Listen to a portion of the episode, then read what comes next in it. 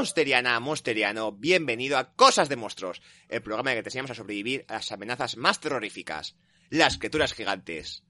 Para ello, hoy contamos con un equipo de lujo formado por el coordinador y autor de Ultraman, la guía definitiva, Octavio López. Hola, ¿qué tal? ¿Cómo estamos? El también autor de Ultraman, la guía definitiva, Adrián Roldán. Hola, ¿qué tal? Muy buenas. Y yo soy Josani, también soy autor de Ultraman, la guía definitiva. Pues eh, sí, también, también, aquí. ¿De qué, de qué vamos a hablar hoy? ¿Hoy, que toca, hoy de qué toca hablar? ¿Eh? No será, no será otro programa patrocinado por Ultraman, la guía definitiva, ¿no? Uy, igual, igual sí, igual sí. Efectivamente. Todo apunta, todo apunta. Todo apunta, ha sido hasta que estamos todos... A ver, ha sido Higuchi y Ano que han pensado a nosotros, han dicho, mira, ¿qué, ¿qué mes la sacan? ¿La, ¿Qué mes sacan el libro? Este, pues, estrenamos película para este mes. Bueno, así que hoy toca hablar de, ah, de Shin Ultraman, pero antes, Octavio. Pues vamos a recordar la forma de contacto, ¿qué te parece? Perfecto. Pues en Facebook, Twitch y YouTube estamos como Cosas de Monstruos y en Twitter como arroba monsterianos. Y para escuchar el podcast estamos en Evox, Spotify, Apple Podcast, Google Podcast y más sitios como Cosas de Monstruos. Perfecto, si es que estamos en muchos sitios. Si es que... Estamos y en Josan. Josan, Dime. empieza Cosas de Monstruos. Perfecto. bien. Ahí, ahí, bien. Ya está. Pues ahora sí que empezamos, ya estamos a tope. Ahora Y- sí que sí. Empezamos primero siempre con las noticias. Tenemos aquí un par de cositas. Vamos primero con los, con los cómics.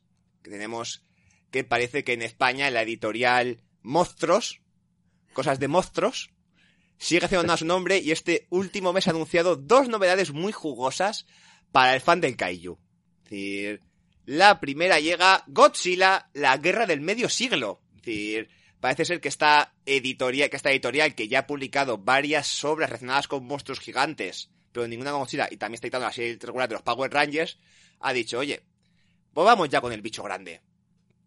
Y han licenciado un par de obras de IDW de Godzilla. Y más o menos que funcionan. Esta no- yo no las he leído, pero sí que sé que IDW es de la, creo que es la única editorial americana que cuando compró los derechos de Godzilla no compró los derechos únicamente de Godzilla, sino de todos los monstruos de Atojo. Y en esta no lo sé, pero sí que tiene una serie regular, la de Godzilla Rulers of Earth, eh, eh, eh, gobernadores de la Tierra o algo así lo pueden traducir, que sí que sale Godzilla, Motra, Rodan, el titanosaurio, eh, Barán y los metió, que ahí sí que pidió derechos para todos. En estas creo que no, pero de momento por algo se empieza y en esta no tenemos, no tenemos fecha de estreno, pero más o menos ellos sabemos que para este año no va a ser. Pero igual, más o menos, porque tienen programada ya en su página web las salidas para el próximo mes y medio, más o menos. Y no está esta, y no están todavía. Pero bueno, Quizá para principios de lo que viene. pues es muy posible. Yo creo que sí, que van a caer para, seguramente para principios. O para- igual como mucho, como, como pronto para navidades. Que oye, no está mal, de regalo de Navidad o el, cómic de Godzilla, que además es la historia de un tomo único. Está... He mirado a ver un poquito la sinopsis que han puesto ellos en su propia página web, en su propio Twitter, de qué va esta Godzilla de la guerra del medio siglo. Una serie limitada, son seis, seis, el equivalente a seis números, publicado, lo van a publicar en tomo único. La sinopsis dice algo así como, es el año 1954 y el teniente Ota Murakami ve por primera vez a Godzilla tocando tierra en las costas de Japón. Junto a su amigo Kentaro, y eh, jun- junto a su amigo Kentaro y ya sin muchas opciones ya de sobrevivir. Ota hace una apuesta desesperada para salvar vidas durante la cruel batalla en el corazón de Tokio. Este es el comienzo de una obsesión contra el rey de los monstruos que durará 50 años, medio siglo. Nada menos. Muy bien.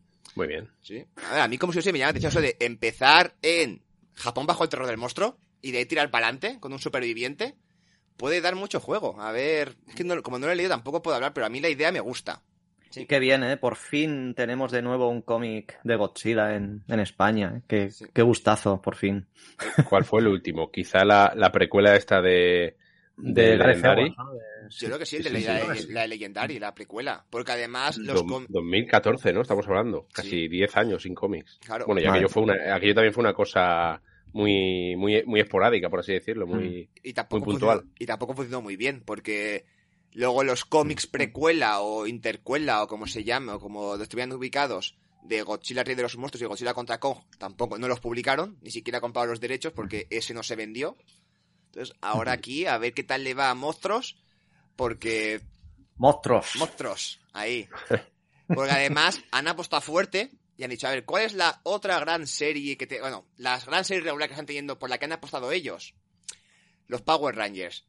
¿Qué se ha publicado este año o qué se este año en Estados Unidos? Que esto es novedad de la... que se termina de publicar este año en Estados Unidos. Pues nos traen Godzilla vs. los Power Rangers. Madre mía. Crossover de altura. Sí, sí. Este, yo, cuando, yo cuando lo vi dije, mira.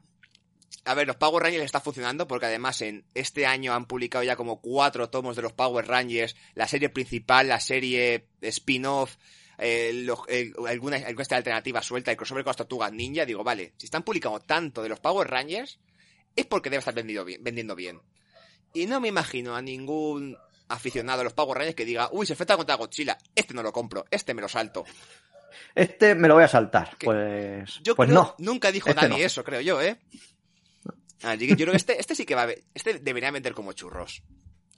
Además, que yo sí que compro Power Rangers. He leído que los crossovers, tanto de las tortugas ninja como de la Liga de la Justicia, con Superman y Batman y todos estos. Y estos crossovers no decepcionan. No son el cómic del año. No. Pero a nivel de fanservice, de aventura, entretenimiento, funcionan de lujo. Te da justo lo que quieres. Si tú quieres a Godzilla contra los Power Rangers, pues esto te lo va a dar en vena. Así que yo...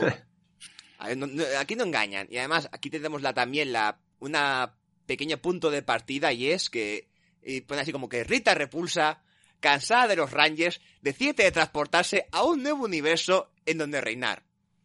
Problema, para sorpresa, se encuentra con un mundo habitado por extraterrestres, kaijus y concretamente. Godzilla. Qué mala suerte era de Rita Repulsa. Ah, sí, que, tiene que- un, gafe, un gafe encima. Es que eso, eso- eso- es ser gafe, ¿eh? Decir, me voy a un universo que están los Power Rangers. ¿Y dónde cae? Pues cae, además, como esto que pongas terrestres, aliens y Godzilla, yo digo, digo, ¿qué va a parecer? ¿Lo del planeta X? ¿Los silianos? bajo- Como Los Kilax. Claro. Esquilax. A ver, viendo a nivel referencia lo que han hecho con los crossovers de las Tugas Ninja o de esto, los veo capaces. Los veo capaces de haber metido alguna especie alienígena hasta de la saga Godzilla. A ver. Puede ser ahí que estén ahí un, un conflicto territorial entre Rita Repulsa y los Kilax o los Silianos. Sí, sí. O los, ¿cómo eran? Los habitantes del tercer planeta del agujero negro. Ay, sí, ¿Estos que eran sí. los simios? sí, sí, los simios. Algo ahí, ahí. Sí, sí, sí. Las cucarachas cuáles eran? Las, las cucarachas de... ¿Esas, cuáles eran? Había tantos. Hay tantos. O los, o los siatopianos. Sí. Ay, ay, ay, mandanga, ay, mandanga. Hay conflicto. Sí, Previo conflicto. Esperemos que tiren por ahí, que tiren por ahí. Y si no, y si quieren tirar por referencia a Lara Heisei, oye, que aparezcan unos, unos habitantes del futuro que van con un robot que patina, Madre mía. También, se también. desliza. y- se desliza. Qué, mara- qué, qué maravilla. ¿Qué maravilla. M11. M8? M11. M11, sí, sí. Ni una palabra, ¿eh? En contra de M11. No, no. Fan, fan. Arrodillo a sus pies. Pero me quito el sombrero ante M11. Claro. Bueno, habrá que esperar a ver que esto- esto- estos cómics qué tal funcionan. Ojalá funcionen bien, porque, si esto, porque significaría que quizás Monstruos se anime con más cómics del Rey de los Monstruos. Mm. Y ahora ya, volviendo Ojalá. un poquito a Producto Godzilla Toho, tenemos que el próximo 3 de noviembre se estrena el- este nuevo corto en el que Godzilla se enfrentará a Gigan por nueva vez. No me acuerdo si es la... Ya no... Claro, entre ese Ya publica... lleva, ya lleva unas cuantas. Sí, hay unas Sí. cuantas, ya son viejos amigos. La Y en- última fue en Final Wars, ¿no? En 2004. Sí. Fue la última. ¿sabes? Así que no se han vuelto a pelear desde Final Wars, por lo que sea. Igual, Por lo que sea. por lo que Por lo sea. que sea. A ver, por, no sé, motivos. Igual ya no, se, ya, ya no se hablan, o se han vuelto amiguitos. O no ha habido más películas japonesas de, con varios monstruos. eh, También. Por lo ¿Cómo, que sea. ¿Cómo se llama este nuevo Gigan? ¿Era Gigan Rex? ¿Se llamaba? ¿Puede ser? No sé qué nombre le han puesto. Gigan Rex. Me suena a mí, ¿eh? Me suena a mí Gigan Rex o algo así.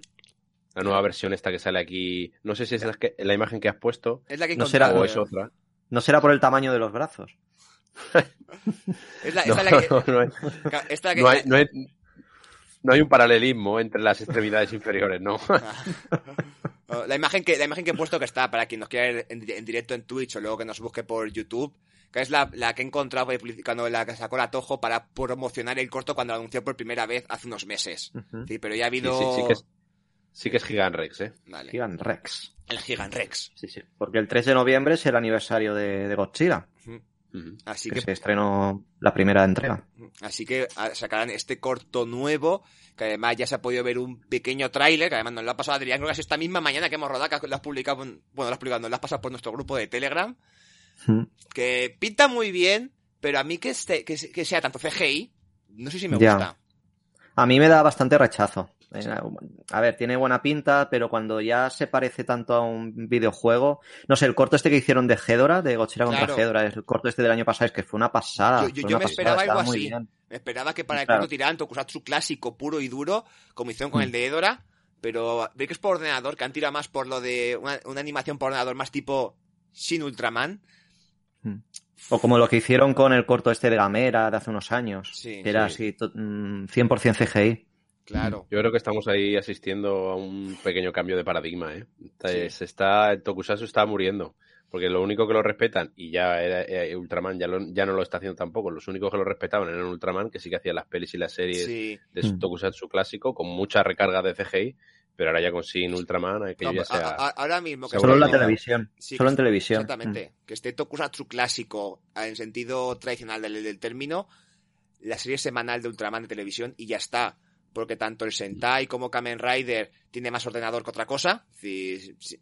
Y hemos visto que para, que para cine ya han, han, tira- han quitado lo- cualquier, cualquier referencia a maquetas y esto. Entonces, es una pena. Ojalá, ojalá eh, vengan los nostálgicos de los 90 y digan, no, no, no, hagámoslo, intenten, porque hay que recordar que, claro, vámonos a quizás sea la, la cumbre, pero Gamera 3, Tokusatsu clásico, y resultado, me atrevería a decir, y creo que igual que estaría de acuerdo conmigo, en que los efectos especiales de Gamera 3 superan por bastante a los de Shin Ultraman. Sí, bueno, sí, sí. Lo que pasa que Gamera 3 pues tiene a lo mejor qui- quizás las escenas no son tan no son tan largas en la peli, eso está todo más compactado y claro, lo poco lo poco que tiene está muy muy muy bien Claro. hecho y la de Sin Ultraman pues tiene más escenas. Sí. Entonces Claro, pues, Shin Ultraman se puede hay más Lo, más sí, motivo para equivocarte o para que Claro. cante más el ordenador. Sí. Lo bueno de Gam- lo bueno de Gamera 3 ¿no? es que tiene detrás mucha potencia dramática, ¿no? De, de- Sí, sí. Detrás de sí, lo que impac- impacta mucho más las, las diferentes secuencias. ¿no? Claro, incluso comparándola con otra que no, quizá no está tan redonda, con Godzilla Final Wars, también es Tokusatsu clásico, con Mm. mucha carga de CGI, pero es Tokusatsu clásico con maquetas y disfraces, y ahí sí que hay casi el mismo metraje de monstruos que en Ultraman. Y el Sí. resultado, yo no he Yo visto creo que hace falta hace falta un, un renovador como lo fue Shinji Gucci en su momento con, con las de Gamera, que ahora ha hecho sin Ultraman y para mí para mí no no no es el camino a seguir, o al menos a mí a mí el que me gusta, ¿no? El resultado en pantalla de, de los, efectos digitales no me terminan de convencer. En esta de sin Ultraman hace falta un artista, no sé, que le pegue ahí un vuelco, que combine a lo mejor las dos técnicas mejor de lo que se está haciendo ahora, no sé. Sí, Para, lo digo para, para el gusto del Tokusatsu Claro, hace, falta eso, que combine las dos técnicas, de que no se abandone por completo el Tokusatsu clásico, el disfraces y maquetas, y que le añadan CGI de alguna forma que sí, que puedan abaratar costes, pero que siga teniendo esa magia que parece que se ha perdido. Esto, el corto de contra, contra Gigan, pues cuando salga el 3 de noviembre, supongo que esa semana lo publicarán en su cuenta de la cuenta de YouTube, como hizo con el de Edora. Y habrá que estar atentos porque el de Edora lo tuvieron en la cuenta de oficial, no sé si fue de Godzilla o de Toho. Lo estuvo una semana o dos y lo quitaron. No sé si hoy en día, hoy en día si se puede encontrar que no son, yo no es por cuentas oficiales, lo pusieron de tiempo limitado. Así que habrá que estar atento a la semana que salga para poder verlo, si lo, si lo comparten con el resto del mundo. Y haber disfrutado de este corto tan con C- a full CGI, a ver qué tal les ha quedado. Porque tiene pinta que Vamos si a hacen otra peli de Godzilla será también con CGI. Veremos, veremos. Tiene, tiene pinta, tiene pinta. Pero bueno. Porque de la, de la tan, la, la tan cacareada eh, nueva película japonesa o nueva Ah. filmografía de monstruos japoneses que van a hacer de Toho, no se ha vuelto a saber nada más de eso, ¿no? Se ha quedado bastante congelado todo eso, Sí. ¿no? Había... No han dicho ni fecha de inicio de rodaje, ni, ni, nada, ni, arte conceptual, ni carteles, director. ni... No, no, ni reparto, ni director, ni nada. Es decir, No sabemos. Sí que dijeron que iban a hacer algo, pero vamos, que llevan desde que se estrenó Shin Godzilla diciendo que iban a hacer, que están preparando algo, pero está súper parado eso. No sé. Lo único que está haciendo algo es, es, es Ano, es, es Hideaki Anno, pero está con sus cosas. De, pues ahora Ultraman, ahora Kamen Rider, ahora no sé qué, ahora tal. Tengo sus cosas. Está con sus cosas. El hombre se lo pasa bien. Sí, pero esto ne- necesita un cambio de, de director, ¿eh? A ver, que a mí me, me gusta mucho Hideaki Anno, pero esto necesita otra, otra visión también, ¿eh? Sí, sí, Porque si no... sí. Estoy de acuerdo. Sí. A, mí me, a, a mí me hace falta para esto alguien, yo qué sé, heredero más del Kaiju de los 90, de la, de la, de la época Versus. Un, nue- decir, un nuevo Kazuki Omori necesitamos. algo así. Ahí, ahí, ahí, ahí. Eh, Exactamente. Bueno, con esto cortamos la parte de noticias y ya pasamos a la a la película del programa. A la, así que vamos con la. a ver. y mientras. Ah, mira, se ha pasado. Tenemos, tenemos espectadores en directo. Se ha pasado Eugenio a decirnos que Hombre. si Zack Snyder. no, Zack- Muy bien. yo veo Sí, Zack, muy bien. Zack Snyder dirigiendo la próxima de Godzilla. Hombre, la cámara lenta pega, porque, claro, para re- recalcar la enormidad del- de la bestia, ¿no? Entonces. Sí, sí. bueno, Además, bueno. la parte buena, es decir, sabemos que a Zack le gusta mucho saber destruir edificios. Si Godzilla destruye edificios, no se va a quejar nadie. Claro. Queremos, queremos destrucción. Eso, pero eso para la americana, la japonesa que la pille un japonés, a ser posible. Vamos con la ficha de la película. Que hoy toca título original Shin Ultraman. Ahí tenemos.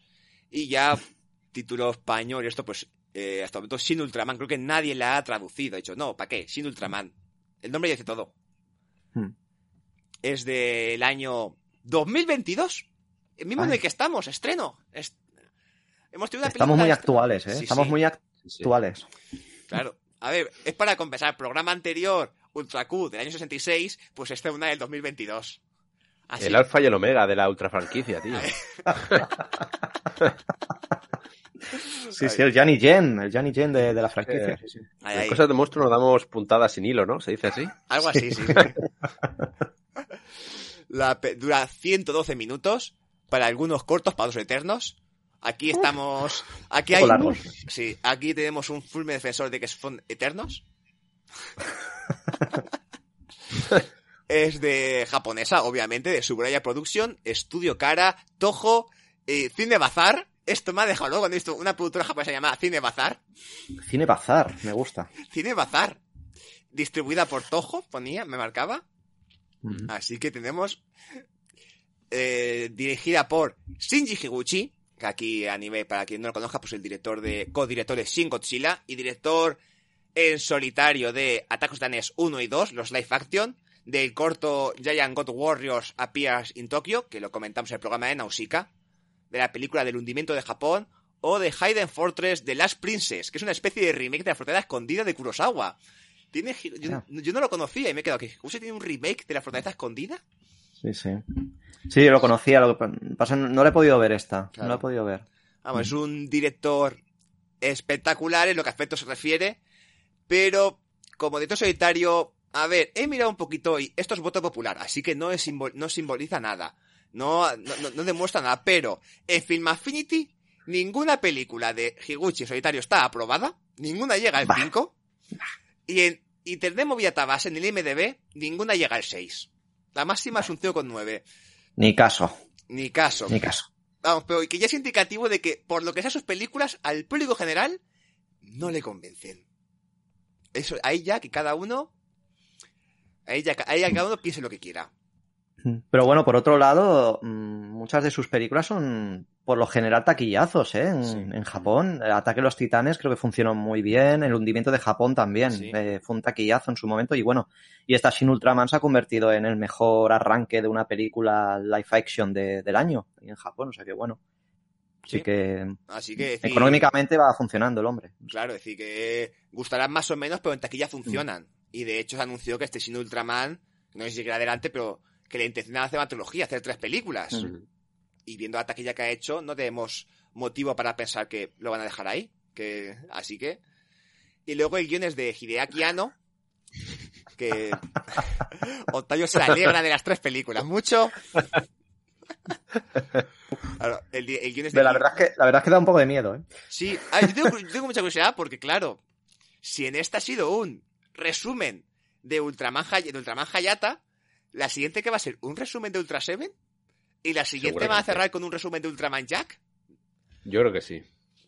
O igual salta las buenas y va directamente a hacer un resumen de Ultraman Jack y Ultraman Taro. Eso promete, ¿eh? Ultraman Taro ahí. Sí, sí, sí, lanzando cubos de agua a los monstruos Eh, borrachos. Ay, cosas así. exactamente, eso es lo que yo quiero. Higuchi, Ultraman Taro. Déjate de historias, hombre. Claro, de aquí hemos venido a... Déjate. Pero esto, esto va a depender de Hideaki Anno, el guionista, que es el que, el que ha escrito esto. Que a ver, a nivel, ¿qué más ha escrito? Pues ha participado en la escritura de todas sus películas. Así que, si su estilo ya es muy reconocible. ¿Qué ha escrito él? Evangelion o Shin Godzilla. Aquí el hombre escribe lo suyo. Yo que viene a escribir lo mío. Yo había leído en algún lado que, que bueno, eh, Hideaki Anno en- empezó la dirección, ¿no? De, de Shin Ultraman, como había hecho con, Sí. con Shin Godzilla. Pero sé que le surgió, le propusieron en la película de, de Shin Kamen Rider Hmm. y dijo, pues yo prefiero esto. yo prefiero, que no sé por qué. Y se fue a Shin Kamen Rider y dejó a Shinji Gucci pues el 100% de la dirección, ¿no? De, de Shin Ultraman. Sí.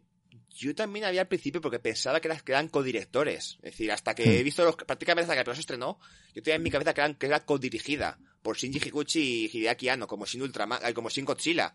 Y cuando lo ven en, solitario, es un, uff, vaya, es decir, eh, le, le le falta mano para hacer algunas cosas a Higuchi. Entonces supongo que a lo mejor sí que fue algo de eso, que la empezó a dirigir, pero luego le pusieron Kamen Rider y dijo, pues me voy a Kamen Rider. Ahora bien, Kamen Rider, al estilo Hideaki Anno, me da un miedo atroz. Porque Kamen Rider es acción, es, una- es un tocolato de acción puro, de acción, pelea, pelea, pelea. Sin tanto, Mm. sin tanta trama, no, no va para hacer tanta trama y tanto corte y diálogo rápido. Entonces me da miedo a ver qué va a hacer. Bueno. Que el estilo de, de Hideaki Anno, a ver, es muy interesante su estilo, es porque es muy único, es muy particular. Si os fijáis, siempre ha mantenido más o menos el mismo tipo de narrativa desde Evangelion. O sea, Shin Godzilla es un episodio de Evangelion en, en su plasmación narrativa, en su forma de encarar los planos. Lo que pasa es que, ah, es que a veces cuesta, cuesta, cuesta bastante y ahí se te hace bola a veces, ¿no? Como Sí. creo que es el caso de, de Sí, a ver, para los guiones de Hideaki Anno hace falta una dirección como la de Hideaki Anno. Si se das a otro, el resultado no, que no acaba Claro. de funcionar. Claro. Claro, bueno. Acabamos con la parte de la música que es de Shiro Sagisu, un veterano compositor de animes, realmente. Es decir, que empezó con un clásico de edición española como es Juana y Sergio. Son dos, hay- que son dos enamorados. Es empezar a lo grande. Sí, sí, Eso yo cuando, cuando estoy viendo, a ver, cuando estoy viendo, a ver, Shiro Sagisu, que ha compuesto, y de pronto veo dos fuera de serie, Juana y Sergio. Digo, ¿Qué?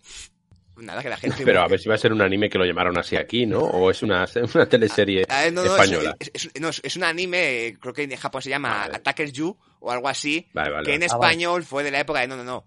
Les cambiamos los nombres, a la protagonista la llamamos sí. Juana, Ah, vale. al chico lo llamamos De lo- Sergio. Pensaba, pensaba que, que era una exploitation de Pepa y Pepe, cosas así. No, no, no, no, era- era- es una- un anime de volei, de, de, de voleibol. O sea que Ah, mira. En España hicieron traducción a lo Chío Terremoto y cosas de estas. De, Sí, sí, una localización ahí a lo bestia. Exactamente. Y la cancioncita Mm. también se las traía, eh, muy, muy, muy, muy memorable casi. Luego además también hizo otros anime como el Kimagure Orange Road de Romiko Takahashi, que también muy, cono- muy conocido. Y lo- me he dado cuenta cuando coincidió con Anu y Higuchi en el anime que esto no conocía yo, Nadia, El misterio de la piedra azul, un anime del año 90 donde coincidió en los tres, es decir, Anu y Higuchi en la dirección, Hideaki Anno también en el guion y la música de Shiro Sagisu. Esto en el Ujú. 90, en el 90, es decir, antes de que cualquiera de fuera realmente famoso. Y digo, mira, Sí. que me ha llamado la Era, atención. sí, era una película de, de Gainax, de, Sí. que era el estudio de donde estaba Hideaki Anno, Claro, que es el mismo estudio Puede- de Evangelion y tal. sí, sí. Puede que forjaran ahí el vínculo profesional artístico. Claro, porque luego, bueno, en la serie esta, en la del misterio de la piedra azul, también estaba ya Miyazaki metido por ahí haciendo, haciendo la historia. Eh, no sé cuánto se basarán, pero en los créditos pone, pone adaptando una obra de Julio Verne. Sí, porque por lo visto se basaron en el, como el mundo creado por Julio Verne para 20.000 leguas de viaje submarino. No sé cuántos adaptaron, pues si tuvieron que poner los créditos, algo cogerían, muy claro. Como para tener que ponerlo.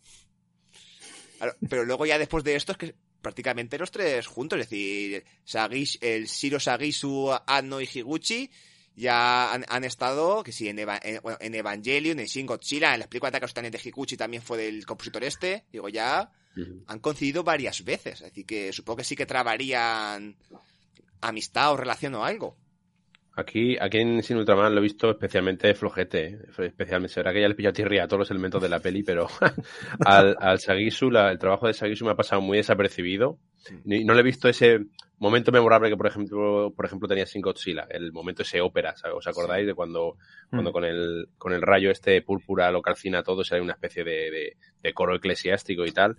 Mm. Y aparte lo he visto muy, que también pasaba la de Sin Godzilla, muy dependiente o, o que empleaba aquí, aquí todavía más las partituras del Miyauchi este, del Miya- no me acuerdo del nombre del Sí, de compositor. Kunio. el de Kunio Kunio Miyauchi. Miyauchi. Sí, el de Ultra Q y Ultraman 66 lo he visto demasiado, demasiado dependiente, demasiado esclavizado a eso. Y no, no he visto una, una composición suya que me llamase la atención, salvo el, el tema final del cantado este. Sí. No sé.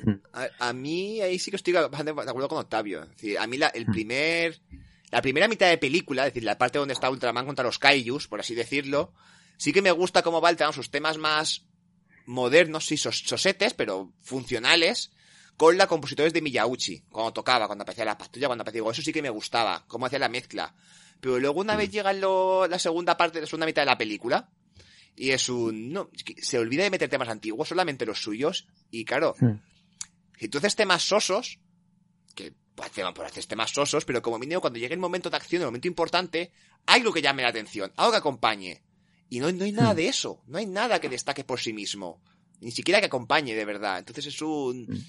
Se ha quedado corto por todos los Sí. lados.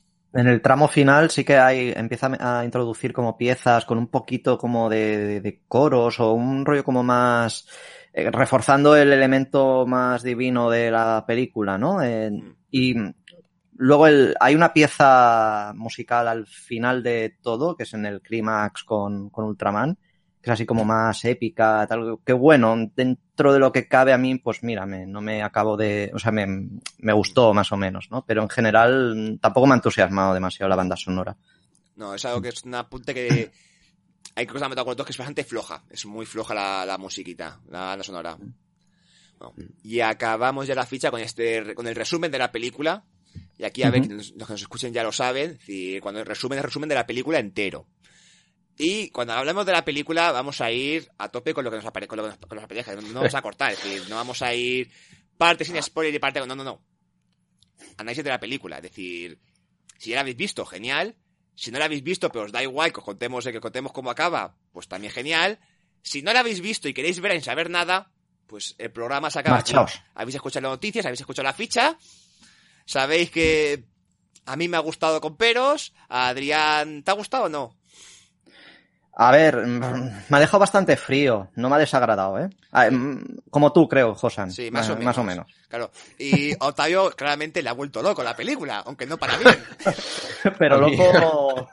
A mí no me ha gustado, no me ha gustado nada. No me ha gustado nada de nada. O sea, no voy a poner un cero a la película porque creo que tiene elementos de interés, pero bueno, se me ha hecho insoportable, la verdad.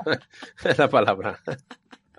Así que a- a- ahí os quedáis y nosotros seguimos ya con el, con el, con el programa. Vamos con el resumen. Es decir, ¿de qué va la película? Pues tenemos que tras la aparición de diversos monstruos y amenazas gigantes en Japón, se ha creado la SSSP, un equipo especializado en acabar con estas amenazas gigantes. Durante el ataque del Kaiju Neronga también aparece una criatura humanoide gigante llamada el llamado Ultraman, que luchará por defender la Tierra. Ultraman derrota a Neronga y después a Gabora. Luego llegan los alienígenas, primero Zarap, el cual desvela la identidad de Ultraman y consigue que la humanidad dude de sus, sus intenciones. Ultraman le derrota. Luego llega Mefilas, también negocia con, los humanos y Ultraman le derrota. Y finalmente llega Cetón y Ultraman, con la humanidad acompañante, de ayuda, también colabora con ellos para derrotarlo. ¿Entendemos? Y fin. Todo esto en dos horas. Ya está. Así En que- casi dos horacas como una pirámide de grande. Así que realmente esto es un poco resumen de la película que es, que es, es eso. Son cinco capítulos. Son de pam, llega este, pum, llega este, pum, llega este, pum. Así que bueno, ahora ya un poquito más elaborado. Eh, Adrián, empieza tú. ¿Qué te ha, alguna opinión general de la película?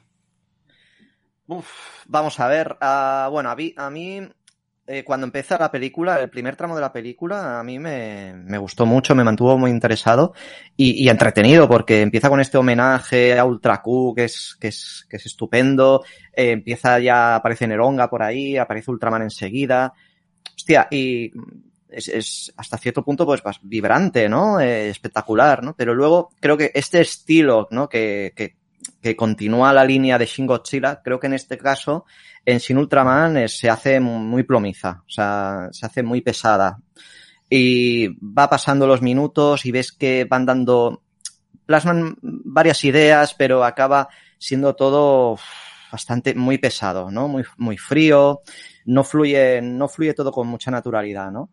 Eh, pero bueno, sí que hay por ahí pues buenas ideas. A mí, pues personalmente las escenas con los monstruos a mí me han, gustado bastante. No sé, no las veo pues competentes, no sé, hay mucha gente que, que, que, no que les han parecido muy cutres o el uso del CGI no es demasiado bollante, pero no sé, a mí me han gustado las plasmaciones de los monstruos, el diseño de Ultraman, ¿no? Muy, como muy misterioso, ¿no? Muy, mucho más delgado, ¿no? Muy humanoide. Eh, yo creo que hay muy buenas, que hay buenas ideas por ahí rotando, ¿eh? Mm. pero creo que no las, han, no las han sabido plasmar de una forma interesante o, o que, lleg que, llegaran a un término, ¿no? A un término. Entonces, pues eso, ni chicha ni limoná. Claro. Sería Pero bueno.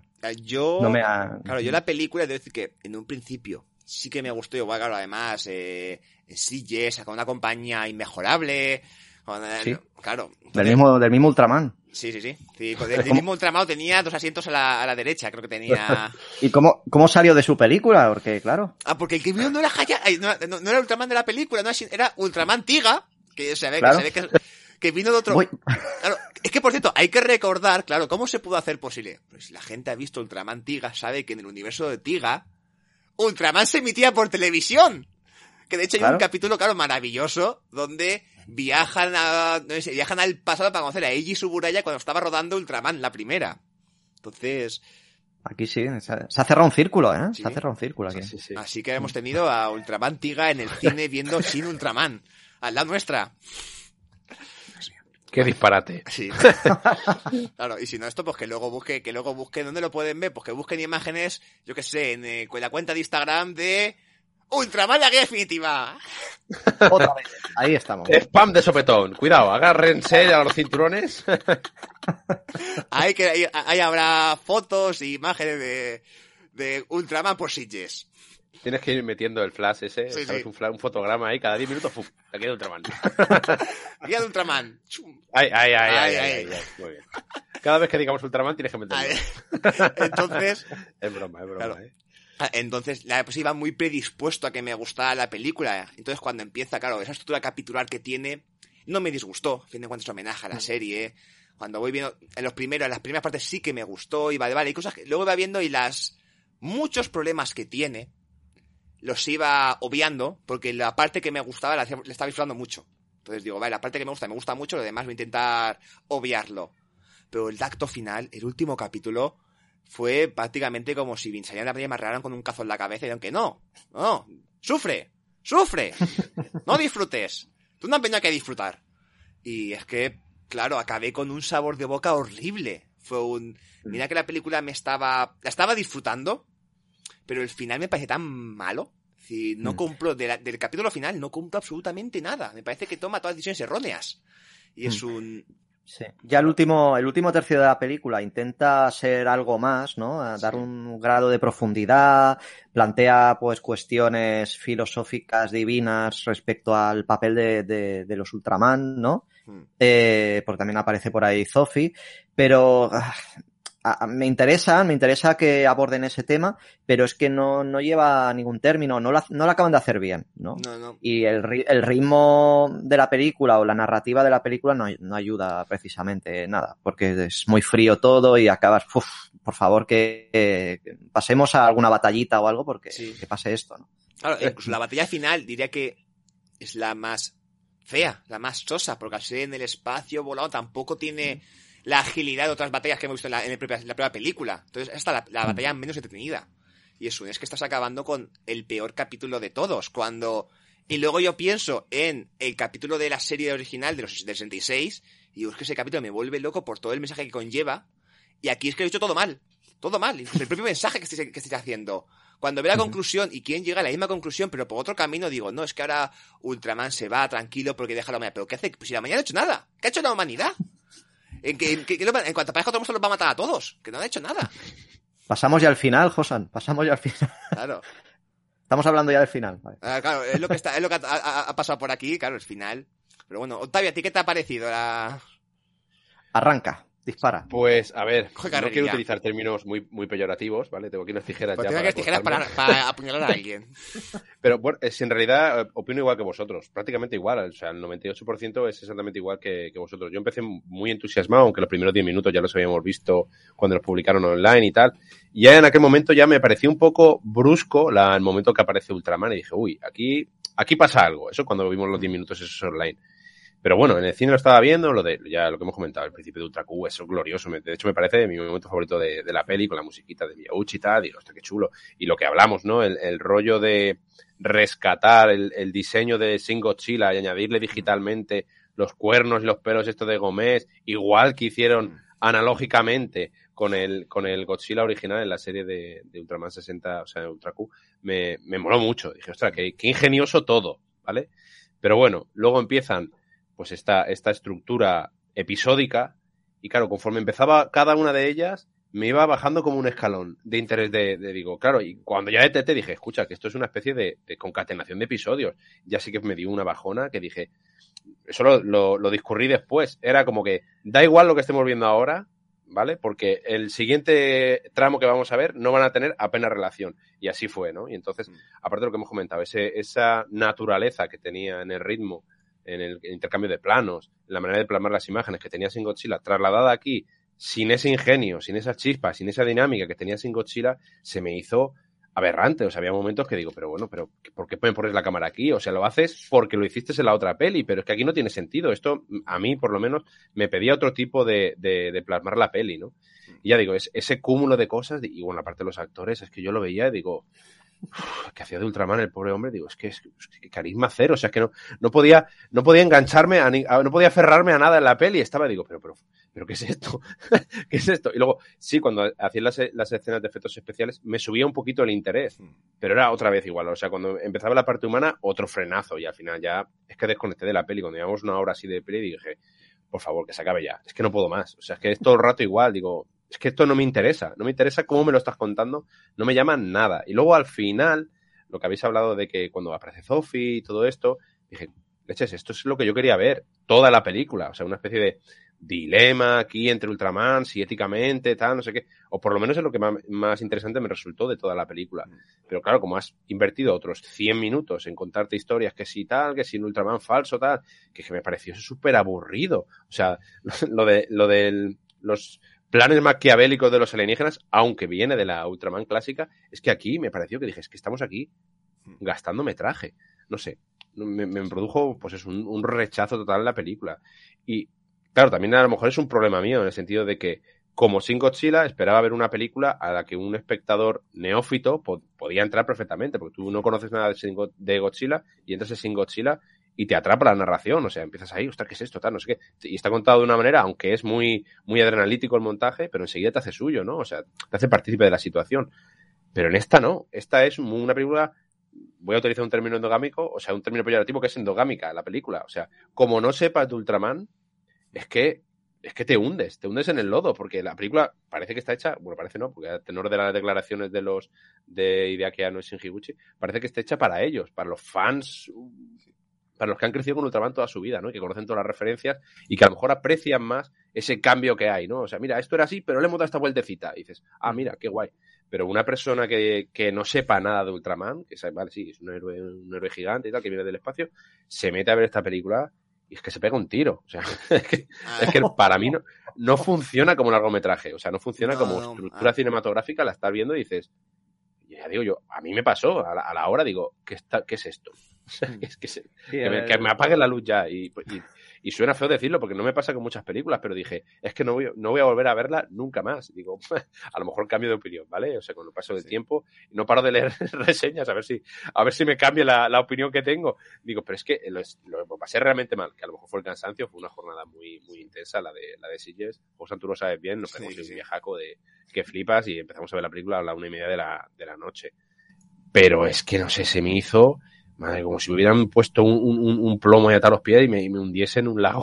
se, me hizo, se, me hizo, se, me hizo, brutal. Y bueno, ya está, ya no, ya no digo más sí. la película. vamos a, a ver, respecto a, vamos a ir un poquito por partes, en este aspecto sí que es cierto que la película yo ya acuerdo que no sirve para neófitos. Es decir, tú entras sin saber nada y te quedas un poco tonto, porque además hay cosas que la película cuenta muy mal, como por ejemplo el origen de Ultraman, cómo llega a la Tierra, cómo se fusiona con el humano, que te lo cuenta al final, y cuando mm. eso, eso ejerce algo de problema, es decir, tú no sabes de antes, es un, pues está, aquí ya está, es decir, está muy mal explicado. Si sabes el origen de Ultraman ya lo conoces. Claro.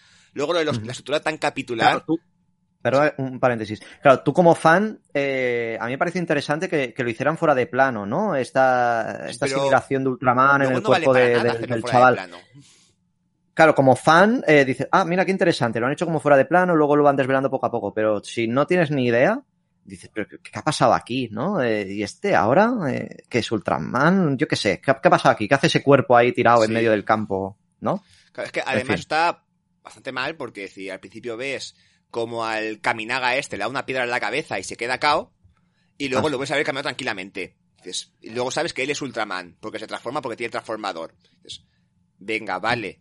Y luego al final de película te dicen, es que si te vas de la Tierra, Kaminaga morirá porque ya está muerto. Y es un, ¿qué? Un momento, espera. ¿Que me lo desvelas ahora? Cuando la película lleva 105 minutos? Y resulta que Ultraman dice que no se puede de la Tierra porque si no te va a morir. Y es un, a ver, haberme lo contado ha sido toda la película para desvelarme eso y que yo sepa que si Ultraman se va, este chico va a correr peligro. Pero no te has esforzado en que, en, en que, me, en que me importe su vida. Claro.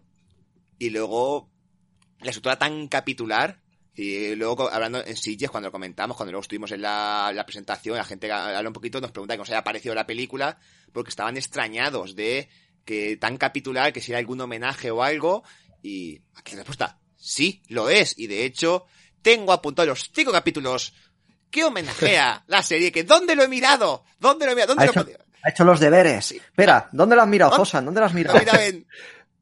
Ay, y ahora, Ultraman. la guía definitiva. Ya está. Aquí, es decir, son los, el capítulo número 3, Adelante, Agentes de la CIA, con títulos de cómo se emitió en televisión española, en, en televisión española, el que es el de Neronga, el número 9, Operación Relámpago, el de Gabora, el 18, Hermanos del Espacio, que es el de Zarab, el 33, Palabras Prohibidas, el de Mefilas, y el 39, Adiós Ultraman. El título es muy descriptivo. Adiós, Adiós. Ultraman. Ahora, si no tenéis tiempo para ver la película, pues mira, a estos cinco le juntéis el primero y creo que es el de Pigmón el pequeño héroe o algo así, que no sé si es el 36 o algo así. Y con eso ya está. Os va a quedar dos vistos del tirón y os va a quedar casi mejor que la película. Yo creo que sí, ¿eh? bastante mejor que la película. así que... Acudid a la serie original, por favor. Ay, ay. Y luego veamos. No sé, es que a lo mejor si la viésemos seguidas, ¿sabéis? O sea, si viésemos la serie justo después nos pusiésemos la peli, apreciaríamos tal, porque es que a lo mejor como ejercicio de reinterpretación única y exclusivamente funciona mucho mejor. No, como eso mola ¿sabes? mucho. Porque yo sí que tengo la serie, la serie, la serie guay, reciente pero- y... Sí. Claro, es que hay muchos detallitos, hay muchos detallitos. Por ejemplo, cuando eh, Ultraman se enfrenta con su clon falso, ¿no? Que le pega y hace así como, ¡ay, qué daño! En la mano, ¿no? Hace así como un gesto de... Eso lo hacía en la serie original, en el capítulo. Hace así Claro. como... Igual que luego la parte en la que en el capítulo de Mefilas tenemos a la gente Fuji gigante caminando Mm. por la caminando por Tokio y para la película si no son los mismos planos Mm. eh, los varían muy poquito porque es pr- es prácticamente la de la gente Hiroko caminando por ahí que es un y cuando hizo Fuji es prácticamente los mismos entonces sí que tienen muchos homenajes muchas referencias pero es eso homenajes y referencias vamos a mira, vamos a pasar a hablar de la patrulla esta esta SSP que yo no sé si es culpa de los actores, culpa de la película, culpa de todos, pero ¿os importó a algún perso- alguna, alguna gente? ¿Qué hace? ¿Para qué vale esta agencia? Yo quería hacer un inciso en el, en el reparto de la película porque, porque aparece, bueno, la chica eh, Fuji, creo que Sí. la, la chica nueva, ¿no? La, bueno, la Sí, más Hiroko, protagonista, eh, ¿no? Claro, en la película el personaje es Hiroko Asami. Exacto. Pues está interpretado por Masami Nagasawa, que, que bueno, esta era una musa para mí en mi adolescencia, porque bueno, es una actriz japonesa de, que bueno, lleva más de dos décadas apareciendo en películas, fue una estrella adolescente con películas como Crying Out, ¿cómo era? Crying Out of the Wall, In the Center of the Wall, que, que es un drama de estos sadomasoquistas que vamos para sufrir, ¿eh? Drama para sufrir.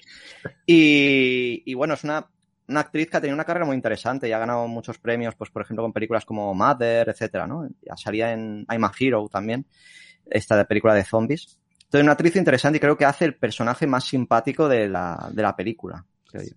También ha habido que le dan diálogo para hacer algo, porque... Ahora, a preguntas, a, esto preguntas, porque yo cuando veo la serie veo la patrulla científica y los veo claros con el uniforme y sé qué hace cada uno. El capitán que los dirige, Fuji que está en operaciones comunicaciones, Ide que es el ingeniero y construye armas, Arashi el artillero que es el encargado de disparar. Digo, vale, sé cuál es la función de cada uno. Aquí tengo a estos cuatro. Eh, Kaminaga, Sami, Taki y Yumi. Y el capitán, que no, no me sé el nombre, y mira que lo he mirado, y mira que lo he mirado hace pocas horas para apuntarlo.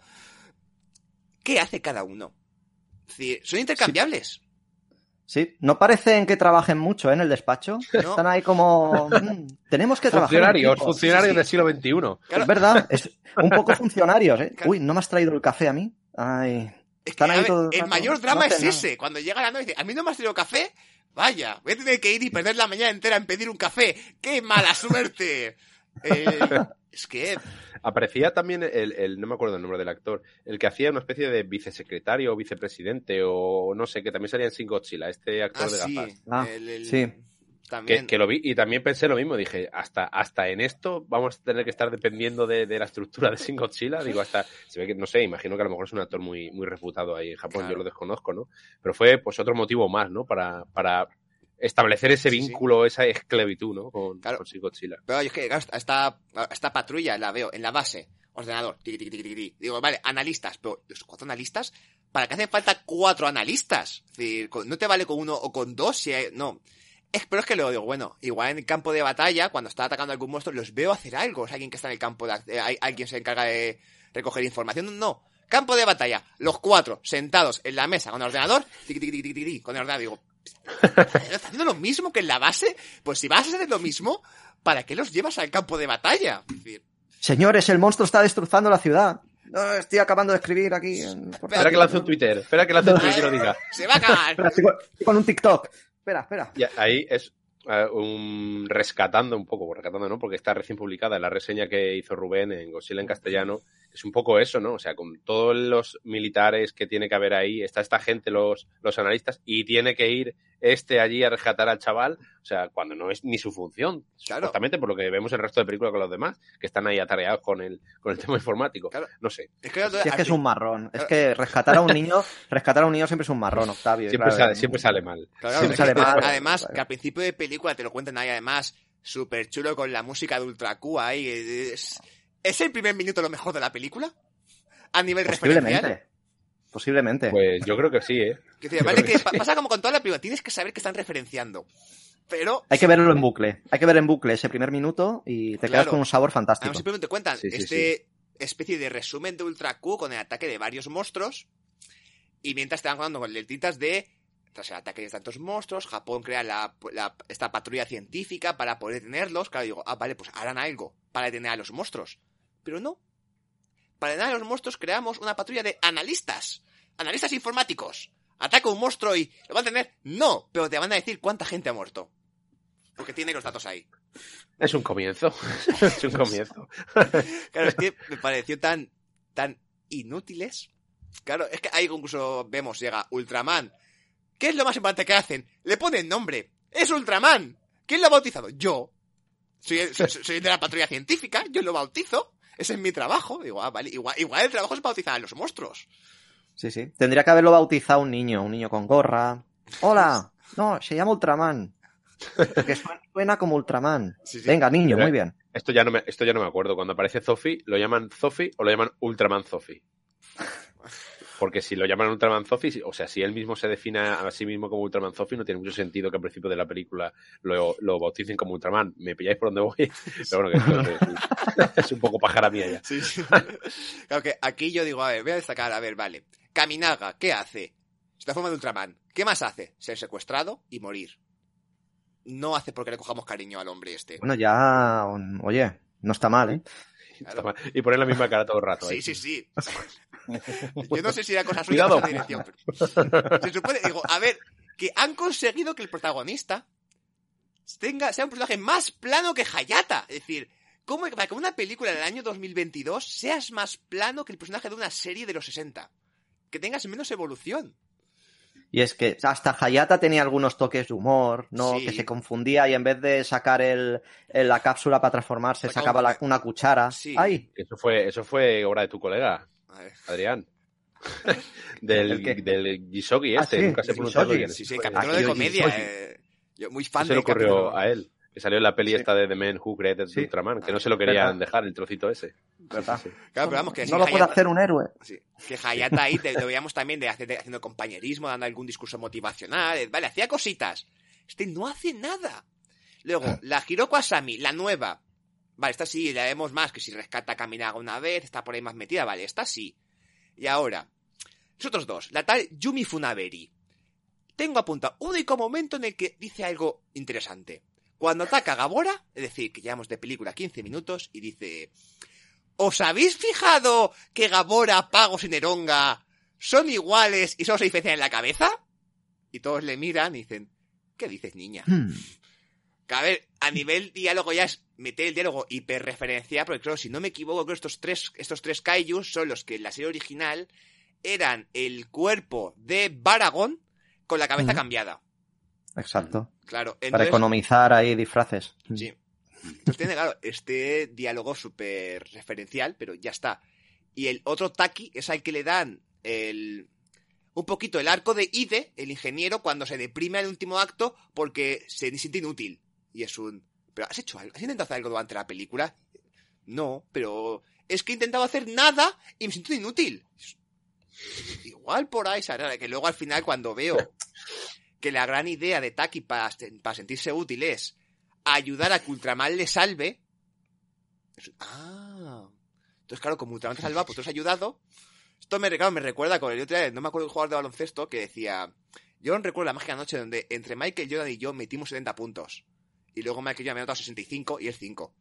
Decía, pero él lo decía ahí contento y yo he ayudado. Bueno, Claro, esto igual. Me acuerdo de aquella noche donde entre Ultraman y yo derrotamos a, a Zetón. ¿Tú qué hiciste? Le mandó un Twitter. Para decirle, mucho ánimo, Ultraman. de ánimo, Ultraman. Es una lástima, ¿eh? no, no logran mejorar los personajes de, de la serie original, porque mira que Ide es un, un gran personaje, a mí me sorprendió mucho en la original de Ultraman, la evolución que tiene ese personaje, que es bastante interesante para ser una serie de los 60, ¿no? Y es un, que yo creo que es el personaje más humano de la, de la serie original, y aquí el, el- su equivalente, ¿no? En la, la película, la verdad es que yo No, no... no, no, me para nada. Ide era el recurso cómico, pues, además era el ingeniero, lo veías construir cada capítulo, casi te traía un arma nueva para acabar con el monstruo. Claro, y luego su, la de su depresión es que ninguna arma mía sirve para acabar con el monstruo, siempre es Ultraman. Ese momento en el capítulo en el que se siente tan inútil que casi se suicida, que va un monstruo ataca, que vamos atacando y él se pone, se queda debajo del pie, a ver si le pise y le mata, porque así dejaría de ser un lastre para el equipo. Mis inventos no valen para nada, mejor que me maten. Que eso es un capítulo brutal hasta que Hayata le anima, luego anima, y ese mismo capítulo matan al monstruo gracias a su invento. Y luego en el capítulo final, es un invento suyo quien derrota a Zetón. No es Ultraman, Ultraman fracasa, es Ide. Y luego, claro, ahí tras ese invento es vale. Cuando ya está con Zofi, Ultraman dice, la humanidad ya sabe defenderse por sí misma. Ya me puedo ir tranquilo. Aquí no. Entonces, aquí ese momento de la humanidad no sabe defenderse por sí misma, no ha hecho nada en toda la película. Ha sido tú todo el rato. Ya te vas tranquilo porque saben defenderse, porque tienes confianza en ellos. ¿Qué han hecho para ganarse tu confianza? Sin vergüenza, sin vergüenza. Sin vergüenza, macarra. Claro, es- ah, Ay, no sé, la película es que no. claro. Es que es lo que estamos diciendo, es que se- está ahogada de su propio interés posmodernista, por decirlo de alguna manera, por utilizar jerga así un poco, que no sé ni lo que significa. Pero, pero es ese rollo de, de, vamos a hacer esto y ya verás cómo a los fans le mola, ya verás cómo a los entendidos le mola. Claro, final, claro. Ni caracterización, ni, ni belleza visual, porque es que me pareció súper plano, o sea, la estética, no había, no había naturaleza cinematográfica. Y esto me lo, me lo dijo Jonathan allí en, eh, después ¿No de había la- planos de neo, neo, neonaturalistas? Estos- No, naturocentristas. No, Naturocentristas. Pero lo que No me había, dijo, dijo, no había muchos. Octavio, ¿no te ha dado la sensación de que, de que algunos planos estaban grabados con iPhone? Y digo, Ah, "Ostras, sí. pues ya, pues ya tanto no, no, no- tanto no llega mi, mi capacidad Mm. de, de- de detección. Y luego cuando fue, volvió a casa y tal, lo miró y dijo, sí, sí, mira. Y incluso me mandó fotos de las así se hizo, que salen los tíos, los actores grabándose con un iPhone. Y dices. Además, Sí, sí, sí. eh, hay Momentos en los que se nota el cambio de resolución de imagen. Claro, ¿no? yo en ese momento no lo vi, pero lo- a mí en- puedo entender más el rechazo superior que me. Que, que, claro, te da una sensación de, de, de andar por casa, de película hecha de con cuatro duros, que no lo, sé- no lo es, porque es una superproducción, pero claro, al ver esa, esa resolución, esa, dice, uy. Además Uy. que es para planos muy raros, porque además se notan qué planos están con el... Porque hay varios planos que están para variar con el ordenador, tiqui, tiqui, tiqui, y de pronto mete un plano desde el teclado. Claro, está con el teclado... Claro, ahí ese plano se ha grabado que están ellos con el iPhone, enfocándose y grabando. Entonces es un... Exactamente, ¿qué aporta este plano? Es decir, no aporta nada y queda raro. Y encima está con un Mm. iPhone en mitad de la película. No sé. Sí, todo, todo lo que es la- las partes de, de- de los actores, de los, de los humanos, visualmente, narrativamente, no, no tiene mucho. No tiene mucha chicha, es, mm, es como muy pobretón, ¿no? En- Sí. Es una versión pobretona de Shin Godzilla, ¿no? Sí. cambio, en las escenas con los monstruos sí que hay, bueno, hay varios momentos que visualmente a mí me gustaron, me gustaron bastante, ¿no? Esa batalla de Mefilas en la fábrica, por ejemplo, ¿no? Que estéticamente está guay, ¿no? Es lo Está mejor, guay. lo mejor de la peli. Mm. Lo mejor de la peli son las escenas de, de combates, Sí. la intro que hemos eh, mencionado al principio es sin duda lo mejor, creo yo. Mm. Lo que a mí me hacía subir un poquito el interés, ¿eh? Cuando, porque era, iba así. Lo que me hacía subir un poquito era cuando llegaban las escenas de monstruos. Claro, bueno, aprovecho para dar las buenas noches a el loco de la motosierra, que se ha pasado también por el programa, en directo en Twitch. Así que ahí Buenas noches. Buenas noches. Hola. Y sí, a ver, las escenas de acción, es lo que me decir. Yo cuando empieza la película, quizá en la, la parte destructora de Neronga, eh, haciéndose visible, invisible, también me gustó mucho. La aparición de Ultraman, aunque el niño tan esmigado, tan estirado, no me acaba de, tan decaído, no me acaba de convencer. Que le quiten el marcador, este, el, el- del, del pecho, para cambiarlo por que el color de su traje se vuelve verde, me da menos efecto dramático. Porque el- quieras que no, el pitidito te pone nervioso y es más seña de, vale, que le queda poca energía, que está a punto de morirse. Es como está haciendo el latido de su corazón. Pipi, pipi, pipi, digo, vale, va mal. En Mm. cambio, es un puesto verde. Y dicen, eso es que se encuentra mal. Digo, vale. ¿Y después del verde qué va? ¿Se pone, se pone lila? Porque está asfixiado y se va a morir. ¿O se muere ya con el verde? Es decir, esto Se pone rojo, ¿no? Como cuando aguantas la respiración. ¿no? Claro, exactamente. Eh, ¿cómo, cómo se lo de cambio de color? Es decir, no me, me, me, me funciona mucho peor. Pero bueno. Mm. Así Bueno, es un guiñito, supongo, al, al- al- al diseño original, ¿no? De Sí. toda una Arita que no tenía el indicador de color. Y aquí, pues, bueno, vamos a hacer, vamos a recurrir a esos orígenes primigenios, ¿no? Claro. Mm. Vamos, que la parte de Neronga está muy chula. La parte de Gabora con la presa de fondo, donde la protección Mm. de la presa está muy chula. Está muy chulo. Claro. Ujú. Incluso. Cuando aterriza Ultraman y empieza a dar vueltas Sí, sí, con el efecto de sonido de, de la serie muy chulo. Claro, es decir, y luego a mí, es decir, la parte de los aliens, es decir, lo que intentan hacer, la mini trama entre dos capítulos de Alien Zarap y Alien Mefilas, provocando que la humanidad no se fíe de Ultraman, me gusta, aunque tiene muchos peros, es decir, ese momento de, no, es que he grabado a Kamiga, a Kam- el tío este, se me ha olvidado el nombre. se me- El tío este. Lo hemos grabado mientras, mientras tío. transformaba, y es un... ¿Cómo lo has grabado? Tenías ahí, claro, con iPhone, supongo, deja iPhone tirado por el suelo grabando y la ha pillado en cinco planos diferentes. Tecnología extraterrestre. Ahí está. Tecnología extraterrestre. Claro, y es un, vale, le he grabado, o sea, es, es este tío, ya es su- oficial su, eh, su identidad, y era aparecido, se ha transformado y está destruyendo la ciudad. Y digo, vale, que la gente no se fíe de él. Decir, luego más o menos la apañan, va tal, digo, pero vale. Y luego el momento de cuando llega Mephiles, dice, vale, no solamente no os podéis fiar de Ultraman, sino que en exceso de él. Porque ahora mismo he, he vuelto gigante una chica y podría ser destruyendo Tokio que no habríais podido frenarla. Incluso te negocian, no, venga, puedo venderos mi arma para transformar a todos en gigante y que os podéis defender vosotros mismos, sin depender de Ultraman. Que luego tenía truco, es decir... Pero vamos, que aquí digo, venga, vale, están... Estos dos me están, están haciendo ver a la humanidad que dependen en exceso de Ultraman y que no tienen armas y que no se pueden defender ellos solos. Claro, yo esperaba, digo, todo, todo, todo va a marcha camino de que en el último acto la humanidad se va a poder defender sola para demostrar que no depende de Ultraman. Por eso el último acto me falla tanto porque de pronto va otro capítulo como dice Octavio, va, es otro capítulo diferente, sin relación con los anteriores. Y es un, estás intentando construir algo y falla la conclusión. O la conclusión va por otro lado diferente. Claro, se adentran en, en, ¿no? las, impli- las implicaciones de la aparición de un extraterrestre con la humanidad, ¿no? El qué implica eh, mm, el, bueno, el, la identidad de- humana de Ultraman, ¿no? Cómo afecta eso a la, a la sociedad, ¿no? Claro. Hay, hay ideas interesantes, pero que es eso, bueno, lo que decimos siempre, ¿no? Acaba siendo muy plomizo, muy, no, no acaba, acaba siendo muy poco interesante al final, ¿no? Ah, para mí eso hay dos películas ahora mismo. Es decir, Mm. la que cuenta los primeros cuatro capítulos, que es Ultraman llega, tenemos a, a- eh, Kaiju contra los monstruos, acción, y luego llegan los aliens para que te, te hacen ver que dependes en exceso de él. Digo, venga, vale, a partir de aquí me está jugando una cosa. Y luego el acto final, que va a otros debates diferentes, las, como decir, las implicaciones de que llegue el alien, de que llegue tal, y digo, venga, vale. Pero es que son dos cosas diferentes, casi sin relación. Mm. Ahí no- Mm. no puedo- esto- si, si quieres hacerme una película, no puedo hacer esto. Es decir, o me haces toda la película para acabar con este final, o si me haces la otra, me haces ot- otro final diferente. Y ahí creo que es un poquito de, de- Independientemente de que te convenza más otro, que yo los primeros 70 minutos me lo paso bomba con esta película, hay muchos problemas que al final no acaban Pesan, de... Sí. al final pesan. Al final pesa. Sí, sí. Yo lo dejaré en los, prim- los primeros 45 minutos. Me lo paso bomba. Me lo paso bomba. Ahí está el, Sí, sí. el, el- el break. Ahí, ahí. bueno, pues mira, pasamos... Bueno, si queréis, que- queréis alguna conclusión o acabamos aquí. Mm, bueno, yo creo que, a ver, es una película, bueno, lo que hemos comentado, ¿no? Que yo creo que empieza muy, muy arriba, muy, muy espectacular, ¿no? Con muchas apariciones monstruosas, esos eh, guiños a la, a la serie original. Yo creo que es, que es muy divertida, muy entretenida, hasta que esta narrativa que sí que funcionaba en Shin Godzilla, aquí es un error y no, y acaba por entrabancar pues todas las aspiraciones de la película, sus ideas, sus, sus buenas ideas o sus ideas mm, resultonas que tenía, pues acaba entrabancándose en algo que acaba siendo bastante plomizo, ¿no? Acaba para mí acaba siendo un- una película interesante, ¿no? Porque hay cosillas ahí que sí que me han gustado bastante, pero no demasiado, no demasiado destacable. O sea, Ultraman se merecía algo mejor. Sí.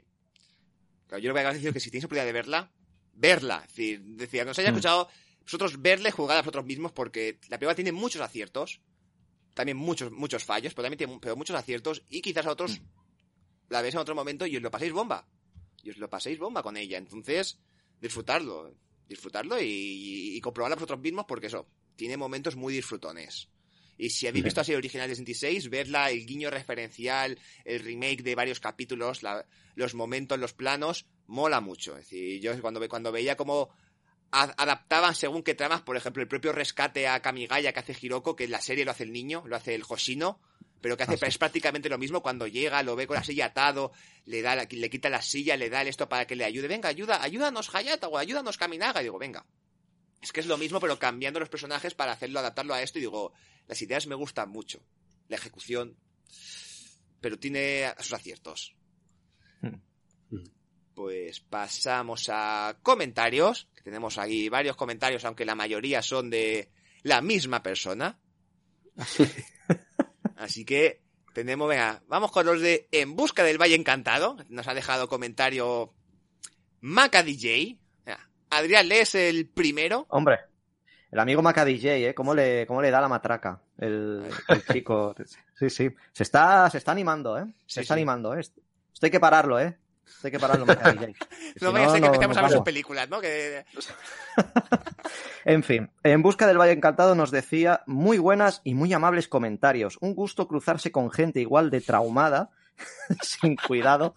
Los androides patinadores del futuro. No tenemos sepso retomando. Lo, di- lo- lo digo, lo Sí, digo literal, Lo ¿eh? que dice que no tiene que... Como, le como yo, le- como yo Retomando pregunté... y claro, para aquí como yo, le yo pregunté último si era Maca de chico o de chica, dice no tenemos sexo. Es- Pues no tenemos sexo, pero... no tiene sexo. Yo Ah, habría vale. que leerlo con, con tono con tono neutral informático, ¿no? Los androides patinadores del futuro no tenemos sepso. o No algo así. tenemos sepso. Retomando y para recomendar una sola peli. ¿Vieron Daikaiju no Atoshimatsu? O para los amigos, What to Do with the Dead Kaiju, quizá tuvieron la suerte de verla en Sitges, pero si tuvieron más suerte, no. Así que a descargarla así, a pelo, y sin subtítulos, que es un despropósito. Spoiler, bah, mentira, desconozco si explican por qué aparece un kaiju muerto, pero media película es sobre el hecho y cómo el gobierno quiere lucrar y surge una religión que vuelve al bicho una deidad. Pero a mitad del film se dan cuenta que los efluvios y pedorretas del monstruo son nucleares y si no se deshacen de él, explotará, borrando a Japón del mapa. Desgarradoras actuaciones, muchos saludos. Ver, Yo, aquí lo importante, porque además en Switch sí que hablamos con gente que la vio, y creo que la, frase que mejor la define es, quizás tuvieron la suerte de verla en Sitges, pero si tuvieron más suerte, no la visteis. glorioso, glorioso. No si te más suerte, no. Yo sí la he visto, yo sí la he visto. Y, a ver, no es muy, no es muy destacable, ¿eh? No es muy destacable. Pues no- no Mira que el director me gusta, ¿eh? Mira que el director me gusta, pero es un bastante rollazo, ¿eh? Bastante aburrida, ¿eh? Eso sí, tiene un final eh, que hay un guiñito a cierto personaje mítico japonés, lo dejo ahí, que dije, uy, ¿y esto? Mira, bueno, curioso. Pero, bueno, es una película complicada. Sí. sí. O sea, nosotros tuvimos más ¿Cuál? suerte todavía y que no la te, te lo vimos. pasaste, te pasaste mejor con Sin Ultraman, entiendo, ¿no? Que con esta. Sí, mejor con Sin Ultraman. sí, bastante mejor. Vale, vale. Y luego además, eh, Maca nos deja un mensaje respecto a Ultraman, la guía definitiva, que nos dice... ¿Qué nos dice ahora? ¿Qué nos dice? Algo que me quedó fuera. Haced una puta cuña. Grabáis cada muerte de obispo. Haced una, una cuña cojonuda. Media pila, onda, ataque, kaiju. Y la pasáis el inicio y el final del show. Y hasta algún otro programa afín se digan a pasarla por el módico precio de un ejemplar. Ja, ja. Bueno, a ver, a ver. Hablando de Ultraman, la guía definitiva... Pero podríamos- eso de cada muerte de obispo, ¿eso qué significa? Una expresión que ha utilizado. Es decir, Muerte de obispo. Cada muerte de obispo, creando un nuevo lenguaje. sí, sí. Yo aquí a lo mejor que... estaba haciendo una narración, Maca DJ, explícanoslo. ¿Es obispo o es que era una narración que se, de esto de que se, se escribe sola y lo grabaste con la voz? Y se y querías decir bicho o algo así. Porque muerte de obispo no, no La sé, avispa, rollo eclesiástico. La avispa, avispa. Ha visto. Bueno, Vale, vale. Pues eso. a ver. Pues nada, por eso de, de una cuña y que si no la emiten tenemos un ejemplar, eh, barato vende el ejemplar. Como mucho, eh, la, la señal, el flyer que hicimos para promocionar el libro. El libro, el libro que lo compren. Que la web de Apple Hate se vende por 27 euros, creo. Ay, que lo compren, maravilloso. Una obra de arte. Muy bien. Los capítulos de. Adrián y Octavio, imprescin- imprescindibles. Y el de Josan. García. eso, harina de otro costal, ¿eh? Eso... Y tenemos también comentarios. Tenemos comentarios que hace tiempo que no dejaba comentario. Tenemos siempre, siempre se agradece volver a leer a Karel. ¿Qué nos dice Karel? Hombre, Karel. ¿Lo leo también, sí. el de Karel? Venga, hola monstruosos. Mi mami nos llevó a varios niños al cine a ver esta peli y todos terminamos llorando. Ella fue la que quedó traumada de pensar que nos llevó a llorar. A mí sí me gustó la peli. La recuerdo con cariño, aunque no la he vuelto a ver. Por cierto, ¿dónde está Marco? ¿Se lo comió diente agudo? Les mando abrazos. Esto respecto a En busca de Valle Encantado y el momento de mi mami nos lleva a varios niños a ver la final del peli y todos acabamos llorando. Seguro que estaba Don Bruce diciendo, aplaudiendo. Bien, lo he logrado. Objetivo cumplido. Objetivo cumplido. Pero la pobre madre de Karel estaría mirando las butacas y se veía allí toda la florera. La que he liado. Y decía, madre mía, no lo, no lo van a olvidar en su vida. Efectivamente. Claro. Y respecto a lo que pregunta de Marco, pues eh, Marco, es, el programa de la mujer pterodáctilo lo dejó marcado. De la mujer pterodáctilo, que fue el último en el que estuvo. Ya Marco y- lo dejó marcado. Sí, Exacto. sí, sí. La, la- la- esta- la mujer pterodáctilo y ahí dijo, ya, ya no me divierto con esto. Así que si algún día quiere, si algún día le apetece volver, por aquí encantado de tenerlo de vuelta, eh, deseando, pero mientras se ha quedado un poquito, se ha estado un tiempo alejado de los kaijus y de las mujeres pterodáctilos y de más cosas. Hay que descansar. Mujeres sí. pterodáctilos es que son muy... Sí. ¿Cómo son, eh? Y eso además, que eso de un pintor llamado, eh, un pintor, un indio llamado Dalí o Picasso, era para traumarte. y, y- y este de sexo pterodáctilo, mujer pterodáctilo en media transformación con hombre, sexo interespecie. Es que, Eso es para probarlo, eh. sí, sí. Brutal, brutal. La película al final, hablando de ella, no parece tan mala como era. Pero no, bueno. pero sí, era, era, era, era, era, Sí que era, ¿no? era Forteta, eh, era Forteta. Sí, sí, venga. Octavio, entre la mujer pterodáctilo y sin Ultraman, Eh, depende, depende cómo me pille. Choque de colosos. Sin, Ultra- sin Ultraman, sin Ultraman. Ah, y que es que... Bueno, acabamos con una nota positiva, ¿eh? Al final. Sí, acabamos sí. con No, una nota a ver, que la positiva. película- Yo admito que tiene elementos de interés, ¿eh? como, como bien habéis dicho, y yo lo comparto. Tiene elementos de interés. Para mí pesan menos que para vosotros, pero sí, sí que los tiene. Claro. Y luego en el programa de Ultra Q, ¿quién nos deja, men- ¿quién nos deja mensaje? Pues también vuelve Maca DJ. Pues nada, eh, ja, ja, a programa especial, comentario especial. Full Moon es una productora súper cuidada, quizá un poco bajo presupuesto, pero no hay duda sobre la diversidad de temas que abordan. Dos puntos. Mujeres buenorras, terror. Mujeres buenorras, muñequitos. Mujeres buenorras, aliens. Mujeres buenorras y aliens buenorras. ¿Por qué no? Pues acaban, cuac, de sacar una mini peli de solo 45 minutos, pero muy compleja, Gigantes Battle Attack. Es sobre unas mujeres gigantes entangadas que pelean por la supremacía con aliens entangadas. No tengo más palabras. El tema es entangado. Sí. A ver, a mí no me ha quedado muy claro. ¿La productora esta utiliza mujeres buenorras o no? Es que... Yo O sea, creo que es no. el- eh, la empresa, ¿no? Del magnate de la serie B, Charles Ah. Band, ¿no? Cuidado con ese, ¿eh? Sí, sí, sí. nada, habrá que apuntar, habrá que, bueno, apuntarlo. A ver si algún, día el alguna cosa de estas. Responsable de la trilogía de Prehisteria, esta de los dinosaurios diminutos. Ah, mira. Con la, con la variante infantil de, de Full Moon. Sí. Pues nada, la variante infantil donde no hay mujeres buenorras, o sí, no lo sé. También, también había, también había, también Ay. había, sí, sí, sí. Pues Seguro nada, que sí, alguna por ahí. Con esto ya acabamos el programa de Shin Ultraman. Ya nos despedimos hasta que llegue un nuevo monstruo, la próxima película.